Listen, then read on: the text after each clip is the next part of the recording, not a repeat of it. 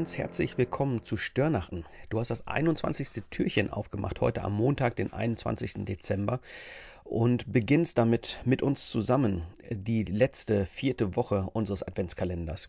In der ersten Woche haben wir uns darüber unterhalten, ähm, über, über Bibeltexte unterhalten, über Liedtexte, in denen beschrieben wird, dass Gott ankommt, dass Advent passiert, An Advent, Ankunft. Wir haben äh, in der zweiten Woche Menschen beobachtet, bei denen das passiert ist, wo Gott angekommen ist. Wir haben mit ihnen gesprochen, ähm, Texte über sie gelesen, über Maria, über die Hirten. Wir haben mit Beate und mit Jens gesprochen. Wir haben ein bisschen in die Kirchengeschichte geschaut, uns Menschen angesehen, ähm, die, die Gott ankommen lassen haben in ihrem Leben. Und in der dritten äh, vorherigen Woche haben wir über Orte gesprochen, an denen Gott angekommen ist oder ankommen möchte. An Orte, an denen wir Gott begegnen können. Wir waren unterwegs in der Schule mit Gott im Bett, also haben, haben ihn in der Stille gesucht. Ähm, wir können Gott am Küchentisch erleben oder auch in der Kirche oder anderen heiligen Orten. Und in der letzten Woche, die ja tatsächlich nicht so lang ist, also die jetzt vor uns liegende, ähm, da soll es um Zeit gehen. Da soll es um die Zeit gehen, an der, in der Gott ankommt. Wir haben schon am 6. Dezember, am ersten Advent, haben wir gemeinsam darüber gesprochen, ähm, über diesen Bibelvers Galater 4, Vers 4, äh, in dem steht, als die Zeit erfüllt war, sandte Gott seinen Sohn. Also das Kommen von, von Gott ist, ist irgendwie ein zeitliches e Ereignis.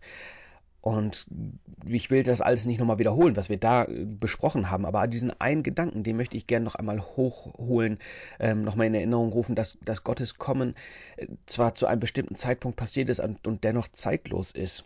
Wir feiern Weihnachten ja nicht immer wieder, damit Gott immer wieder kommt, sondern wir feiern es, weil er tatsächlich schon gekommen ist. Und dieses historische, einmalige Ereignis ist, ist zeitlos geworden, ähm, ist nicht mehr gebunden an Zeit. Gott ist da, Gott ist gekommen. Er er ist in, in unser Leben getreten und wir können ihm da die Tür so weit aufmachen, wie wir das möchten. Ähm, Gott ist da, das heißt, er ist ansprechbar, äh, er ist bereit für, für Kontaktaufnahme. Wir können mit ihm sprechen, wir können äh, uns ihm nahen. Äh, beten heißt das ganz oft, äh, aber da gibt es ja so viel mehr Arten und Weisen, das zu tun, als die Hände zu falten, die Augen zuzumachen und den Kopf zu senken. Auch darüber haben wir schon ein bisschen gesprochen, gerade auch mit, äh, mit Debbie, die, die Gott auch nochmal auf ganz, ganz eigene und, und vielleicht ungewöhnliche Art und Weise erlebt in der Stille, ähm, in der Meditation um, ja, wir, wir können Gott begegnen, äh, zeitlos, immer, wann, wann auch immer. Als ich jung war, da war stille Zeit ein, ein ganz besonderer Begriff. Das, das bezeichnete oder bezeichnet, glaube ich, auch immer noch ähm, eine Zeit, die man sich nimmt, ähm, um in der Bibel zu lesen, um zu beten, die man irgendwie für Gott reserviert. Eine Zeit, in der man mit Gott Dinge bespricht, ähm, bei ihm ankommt.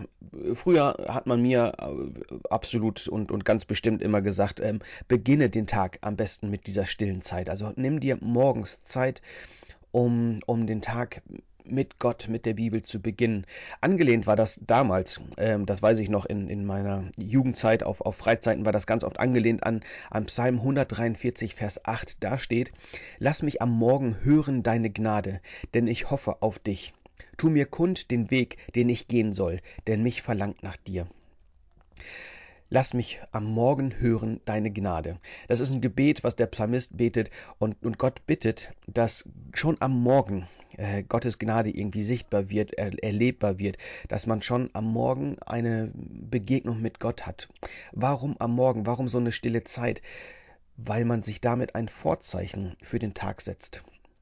Das Vorzeichen eines Tages, also wie man einen Tag beginnt, ist ganz sicherlich entscheidend. Du wirst das hoffentlich häufig gehört haben, dass das Frühstück eine der wichtigsten oder die wichtigste Mahlzeit des Tages ist, weil sie eigentlich darüber entscheidet, welche, wie viel Energie du am Tag hast, wie es dir geht, womit dein Verdauungstrakt beschäftigt ist ähm, und womit dein Kopf arbeiten kann. Ähm, wir haben Sprichworte wie mit dem linken Bein aufgestanden. Wenn der Tag schon nicht so richtig begonnen hat, dann äh, weiß man auch nicht so recht. Wir, wir können einen Clown frühstücken, wenn wir den ganzen Tag albern sind. Das beginnt einfach schon mit, mit den ersten Minuten am Tag. Wir zelebrieren Tage, ähm, wir, wir, zelebrieren Gedenktage, wenn, wenn wir uns daran erinnern, dass, dass manche Tage ganz furchtbar gewesen sind. Aber wir haben auch Jahrestage, die wir über, über, ganz, über unser ganzes Leben hinweg feiern, weil, weil wir dann feiern wollen, dass mal ein Tag besonders gut gewesen ist. Ähm, je nachdem, ob ein Tag gut oder schlecht gewesen ist, so, so gehen wir ihn, so, so legen wir ihn in unsere Erinnerung ab und gehen, begehen Jahrestage immer wieder danach. Wir setzen Vorzeichen vor unsere Tage und sagen, das ist ein guter Tag oder ist ein schlechter Tag. Und dieser Psalm 143. Ähm, der lädt dazu ein, aus unseren Tagen gute Tage werden zu lassen, indem wir ihnen ein Vorzeichen geben. Ähm, es ist ein Gebet, lasst mich eine gute Zeit haben.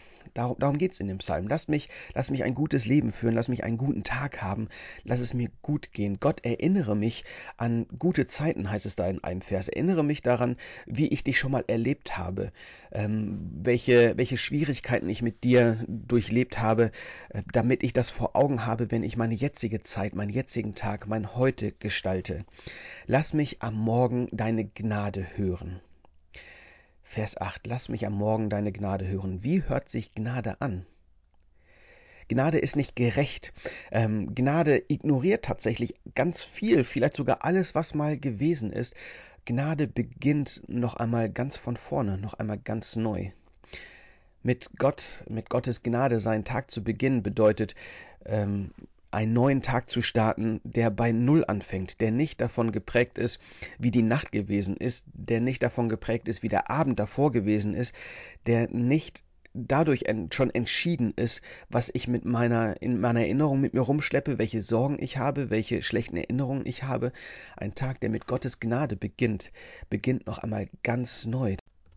Dieser Psalm ist eine Einladung, Tage mit dem Vorzeichen Gottes zu beginnen, mit, mit Gottes Gnade zu beginnen, mit dem Gedanken an Gott, mit dem Gedanken, dass Gott da ist, dass Gott voller Gnade da ist und uns die Möglichkeit gibt, unsere Zeit zu gestalten, in die Hand zu nehmen und nicht davon geprägt zu sein, was mal war, ähm, was andere Menschen über uns sagen, sondern mit dem zu beginnen, was Gott über uns sagt. Und seine Gedanken, seine, seine Aussagen zu uns sind voller Gnade, jeden Tag neu. Wir dürfen neu mit ihm beginnen.